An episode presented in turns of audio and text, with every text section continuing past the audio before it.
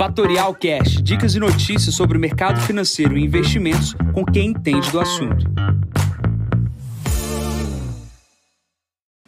Bom dia, Jansen Costa, assessor de investimentos da Fatorial. Vamos para mais visão de mercado. Hoje é o número 329. Hoje é dia 3 de agosto, 7h40 da manhã. Mercados internacionais seguem em alta, baseados em resultados corporativos e uma melhora do quadro na China. Começando pela China, acontece lá internamente no país uma pressão sobre as grandes de tecnologia. O dia de hoje foi sobre a Tencent. É, a empresa foi obrigada praticamente a, a, restringir os acessos a menores de idade. Né? A, a grande mídia e, e os boatos dizem que os aplicativos da Tencent são ópios digitais, né? tornando ali as crianças viciadas no uso da tecnologia. Isso pega mal, isso cai as ações da empresa hoje, isso vai aumentando o risco de ser investidor em ações chinesas. Que riscos são esses? Primeiro, o risco regulatório, né? toda hora muda ao bel prazer do governo.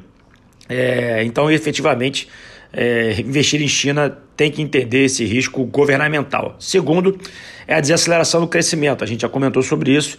A China está no ciclo mais avançado do retorno uh, pós-Covid e dá, dá, sinais claros de desaceleração uh, frente a, a, toda a pujança do retorno uh, pós-Covid. Tá? Então, obviamente, tem esse risco. E terceiro, é uma questão de crédito ali na, na, na, na, na parte do, das empresas, principalmente de construção civil. Uh, isso é o risco que tem que ser controlado e monitorado. Semana passada a gente comentou aqui no podcast a relação do governo ter injetado dinheiro no mercado, mas obviamente a Evergrande, que é a empresa principal de construção civil da China, está sofrendo bastante aí com seus problemas de crédito locais que vem também de lado bom aí da China é o minério de ferro hoje recuperando um pouco a alta, sobe 1,97% aqui na abertura.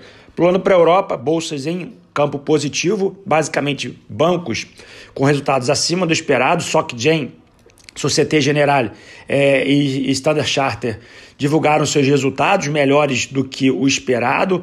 É, o SocGen é, divulgou o melhor trimestre aí dentro de cinco anos.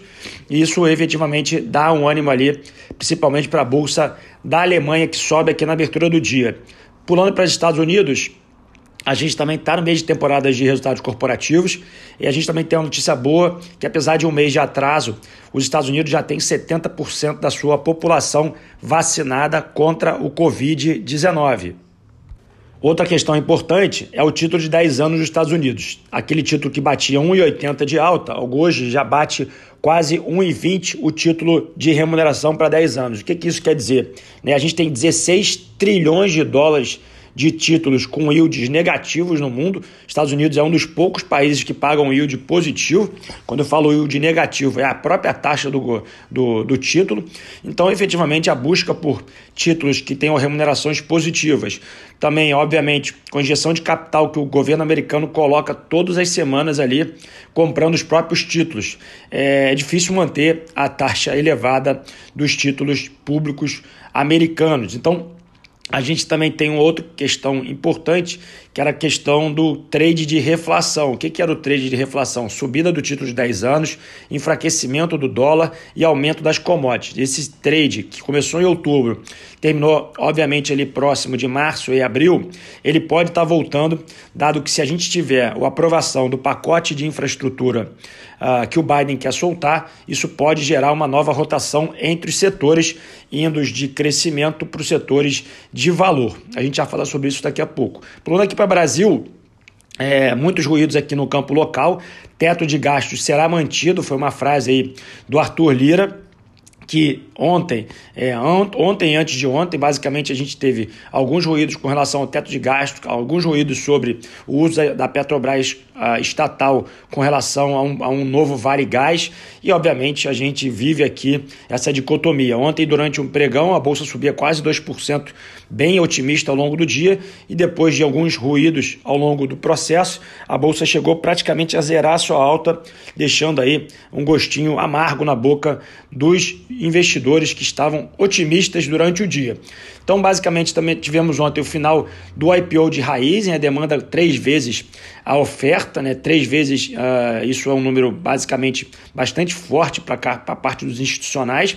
Vamos ver como é que esse resultado e o preço das ações saem aí para os próximos dias. Então, como eu comentei, a gente deve ver uma rotação de setores de uh, crescimento para valor, uh, dado uh, a aprovação do pacote de infraestrutura do Joe Biden. Tá? Então, a gente pode ter aí esse movimento, a gente precisa ficar de olho. Quem aí está com medo de estar posicionado em ações de valor, é importante abrir os olhos uh, para essa situação. E também aqui no Brasil, a gente teve a divulgação de resultados corporativos. Ontem à noite foi divulgado o resultado de Itaú. O retorno sobre uh, o patrimônio do Itaú veio 18,80, um número espetacular acima das expectativas do mercado. Hoje a gente tem divulgação do resultado de Bradesco, o único banco e única empresa que divulga resultado hoje é o Bradesco, e a gente também espera um número acima das expectativas. Nesse momento, a agenda de hoje, 9 horas da manhã, produção industrial aqui no Brasil e às 11 horas da manhã, encomendas à indústria nos Estados Unidos, tá?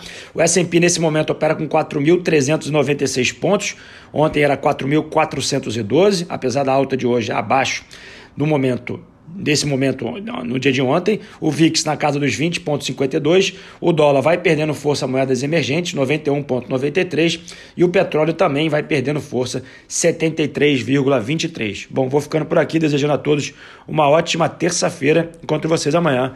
Bom dia a todos, ótimos negócios. Tchau, tchau.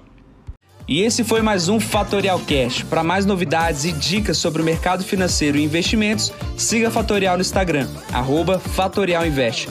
Para conteúdos exclusivos, entre no nosso Telegram, Fatorial News Informa. Para saber mais sobre a Fatorial, visite o nosso site fatorialinvest.com.br.